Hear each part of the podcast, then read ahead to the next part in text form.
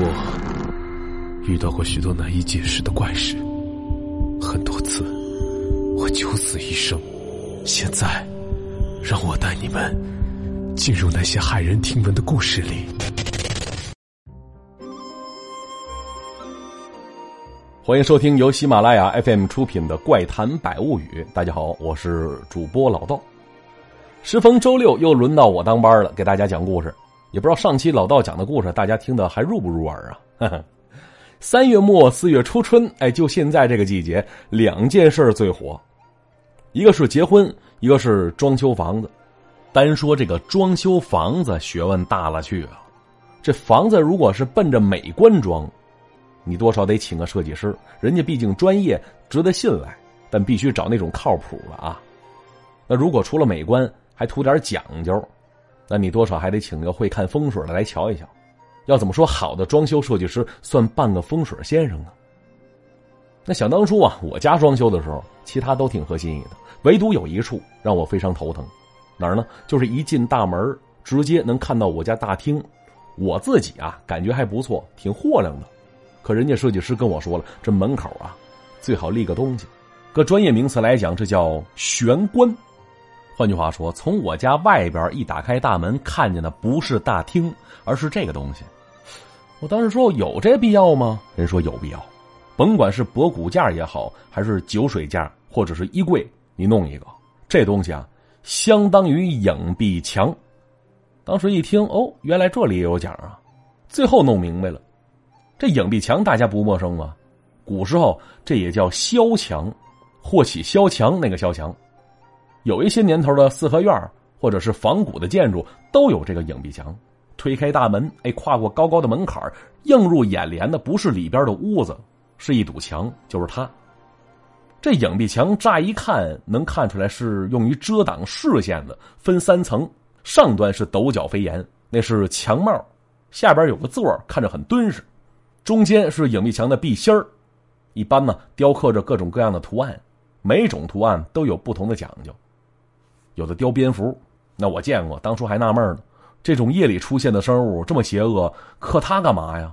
后来才知道，雕蝙蝠必须雕五只，这叫五福捧寿。那还有雕猴子加马加蜜蜂的，这叫马上封侯。有那个雕老鼠加葡萄的，这叫子孙万代。雕荔枝加桂圆和核桃，这叫连中三元。据说还有这雕小猪佩奇的，看了就明白这里边住着社会人那句话说的好吗？小猪佩奇身上纹，掌声送给社会人嘛！等等这些啊，不一而足。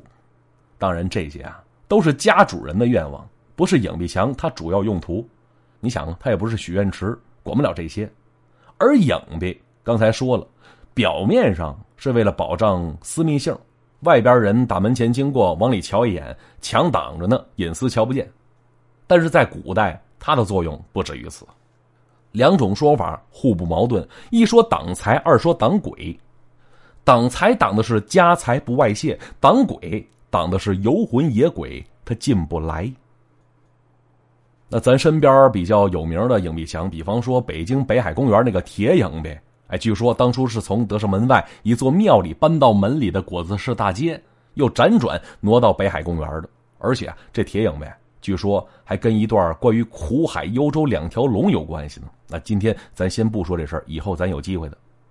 而关于影壁墙是怎么来的，当时我那房子管设计的师傅跟我讲了一个事儿，据说是这个影壁的来源，说是在古代，具体时间不可考，在河南社旗有个泥瓦匠叫王德才，当初没有现在这些先进的家伙事儿。干好活全凭一个细心，这老王手艺不错，干活仔细。十里八村谁家盖个房子、垒个院子都找他。而且据说呀，这老王是个大孝子，家里剩个馒头都先紧着爹妈吃，自己饿着也不能让爹妈受罪。要说呀，这人的名树的影，这好名声是一传十，十传百。老王是深得乡亲们的尊敬，见了他纷纷竖起大拇指，点个赞。甭管谁请他去盖房子，都是好酒好菜招呼着，赏钱也尽可能的多给。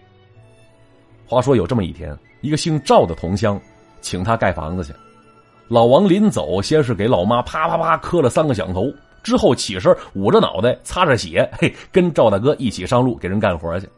人说干嘛捂着脑袋呀？哎呀，这磕头磕猛了啊！这太孝顺了。走来走去，俩人来到老赵家了。这赵家人礼数周到，对老王是极其客气。刚进门先吃饭，似冷似热，大鱼大肉吃的满嘴流油，但是没喝酒，因为一会儿要干活呢。饭吃饱了，干活也有力气，就看老王甩开膀子，扎下马步，卯足了劲儿，在那儿量尺画线呢，一点不心疼这膀子力气。起初啊，这赵家人照顾的挺周到的，饭菜都按刚进门那顿饭的标准来准备。可是啊，没过几天，饭菜减量了。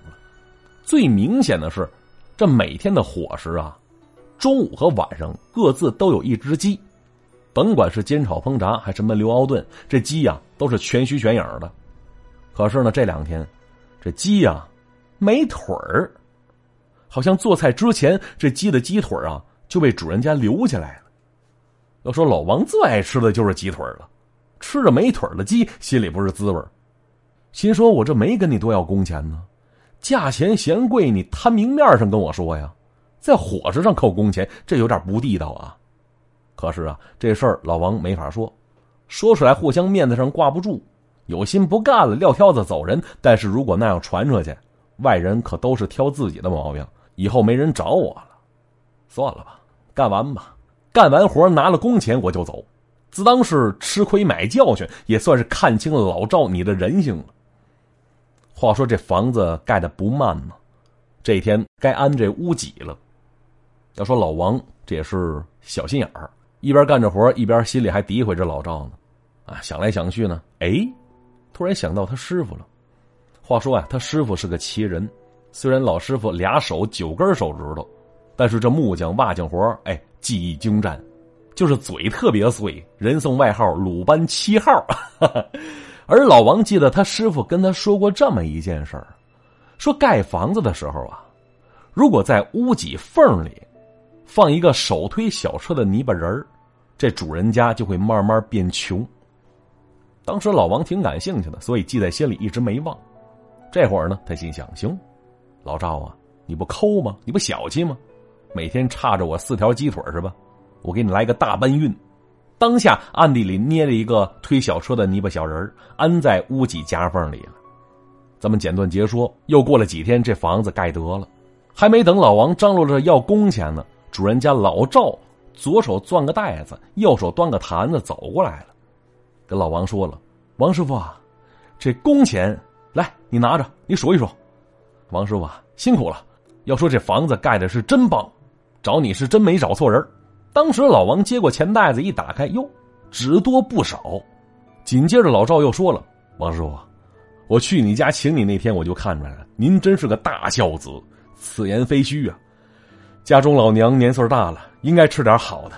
来，这坛子你拿着，都是这几天我家杀鸡留下的鸡腿一共几十条，腌制好了，回去给老娘算是我一份心意。”一听这话。老王心里咯噔一下，悔青肠子了，心说：“我真是以小人之心夺君子之腹了。人家为我着想，我却琢磨着人家。哎，对了，那个小泥人儿放在屋脊缝上了。如果小泥人真把老赵家弄穷了，我不是丧良心了吗？但是啊，如果就现在我去把那个小泥人摘了，没法跟赵大哥解释啊，怎么办呢？”老王低着头思来想去。最终想了个办法，跟老赵说了：“赵大哥，我明白你的心意，这钱和鸡腿啊，先放你那儿。这活还没干完呢，你着急给工钱干嘛呢？”老赵说：“这不封顶了吗？挺漂亮的呀，就差软装了。”哎，赵大哥，你有所不知啊，这房子是弄得了，但是你看啊，剩下这些砖块物料的不能浪费呀。我当初啊，刚进你家门的时候，就发现你家是大门冲二门。这个一是不好看，二也不吉利，所以我当时就合计着我要砌一堵墙在这儿。而现在剩了这老些砖块，我都给你用上吧，在你大门里边垒个墙，这叫影壁。当时老赵听完之后很高兴啊。老王心想，有了这堵墙，也不怕那小车往外搬家财了。之后没多大功夫，这墙就弄好了，上边雕刻几个大字，什么“大吉大利，今晚吃鸡”。街坊邻居见了这堵墙，感觉是真漂亮。再加上老赵一通解释，于是纷纷在自己家里也弄起了这影壁墙了。据说呀，这就是影壁墙的来历。而现如今呢，很少有人住院子了，都住进楼房里了。但是客厅里那个玄关，其实啊，就是相当于当初的影壁墙，那主要是用来化解来自室外的直冲气流形成的煞气。保护宅气的安静，防止宅内旺气外泄，达到避凶趋吉的效果。那这么一说，有人会问了：这院子里砌个影壁墙，就一定家宅平安了吗？其实也不见得呀。比方说下面这个事儿，这倒霉就倒霉在影壁墙上了。大唐元和十二年一个冬天发生的事长安城有个叫寇雍的人。这一天上街买蒸饼去，走来走去，路过一个街角，发现旁边这处宅子外边贴了一张纸，上边六个大字非常显眼此宅低价出售。”要说这寇雍啊，相当于现在的北漂，现在的西安，当年的长安，在唐朝那是都城，他呀在那漂泊，他来长安城已经俩多月了，一直寄宿在远房亲戚家里。目前在一个姓张的公卿府上做一个小小的木刻，名不见经传呢。而长安城，唐朝都城所在，类比现在北京，在这儿扎根不容易。首先，这房子就不好置办，都城房价多贵呀！当时在那地界均价五百贯钱，差不多是五百两银子。对寇雍来说，俩肾都切了卖了，也卖不出这价钱呢。而眼下这所宅子。地处永平里西南角，这地段按说价值不菲，五百两银子可挡不住。但是纸上写着低价出售，多低呀！仔细观瞧，下边写着两行小字：第一行是价钱，第二行写着卖房子人的联系方式。多少钱呢？四十贯啊！哎，可真是便宜啊，跟白送似的。可是啊，寇雍心里想着。都说便宜没好货，一分钱他一分货，这怎么这么便宜呢？是不是这里边有事儿啊？行了，我自己在这想也想不明白，我去问问卖家去。于是根据上面所写的地址找了过去了，走来走去，竟然来到了长安城里的罗汉寺了。这宅子的主人呢，竟然是罗汉寺的住持。当时寇雍问那个住持说：“大师，这宅子按市价啊？”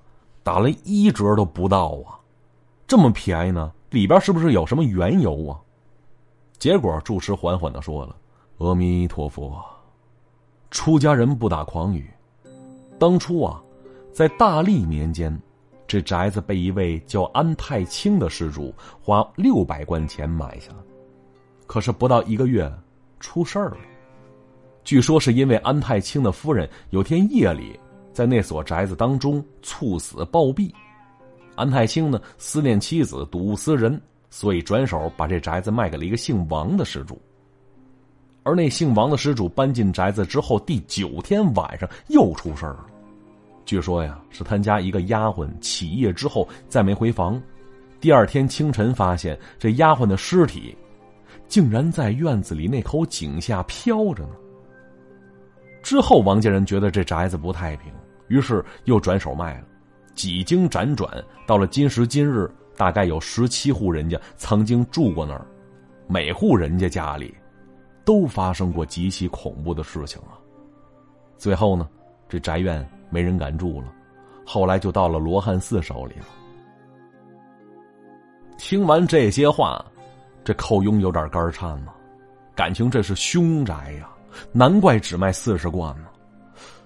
可是啊。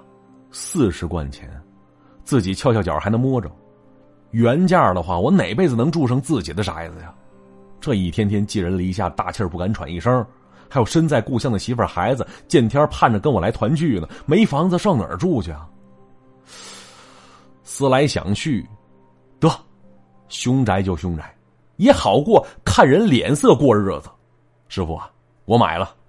于是拿出自己二十贯的积蓄，又跟亲戚借了二十贯钱，买下了这所宅子。当时住持看着凶宅终于出手了，自己捧着沉甸甸的银子，是喜笑颜开的回去了。而寇庸呢，心里是一半火热，一半冰凉，一半高兴，一半忐忑。看着自己的新家，堂屋三间，东西相逢五间，占地三亩地，厅前种了几十株槐树。刚一进门，一面影壁墙高八尺有余，底座足足有一尺来厚。寇庸顺手摸摸这大影壁，嘟囔了一句：“嗯，不错呀，帮我挡去那些妖魔邪祟。”而寇庸他没什么行李，而宅子里东西都是一应俱全的，拎包即住。很快，寇庸就搬进来了。他心里盘算着：我先住几天，如果没事呢，再让我媳妇孩子一起搬过来共享团圆。于是呢，当天夜里，他住进了一处厢房，心里也哆嗦，是拿着桌子顶住房门。拿被子蒙住头，战战兢兢趴床上躺着。不多时，竟然睡着了。话说这前半宿啥事没发生，可是到了四更天，合着现在半夜一点多，天上竟然下起小雨了。雨下的淅淅沥沥的，雨打屋檐噼里啪啦的，再加上寇庸睡得也浅，迷迷糊糊之间竟然醒了过来了。当时寇庸劝自己：“哦，下雨了。”没事没事都说疑心生暗鬼呢，哎，别多想了，赶紧睡吧。可是啊，越这么琢磨，越睡不着觉，翻来覆去，开始在床上烙饼了。他发现呢，外边这雨声当中，竟然若有若无夹杂着女人的哭声，就这哭声，忽东忽西，忽远忽近，听得他是起了一身鸡皮疙瘩呀，还自己劝自己呢。啊别害怕啊！风声肯定是风声，千万不要自己吓自己。没事就这一宿啊，那哭声一直没停。寇庸一宿没睡，直到天亮黎明时分，这哭声终于停了。他从床上爬起来，身上的衣服都被冷汗浸透了。结果呢，第二天晚上，那哭声准时准点如期而至，听得寇庸在房里是瑟瑟发抖啊。就这么一连好几天，整个人憔悴了很多，黑眼圈是一圈叠着一圈啊。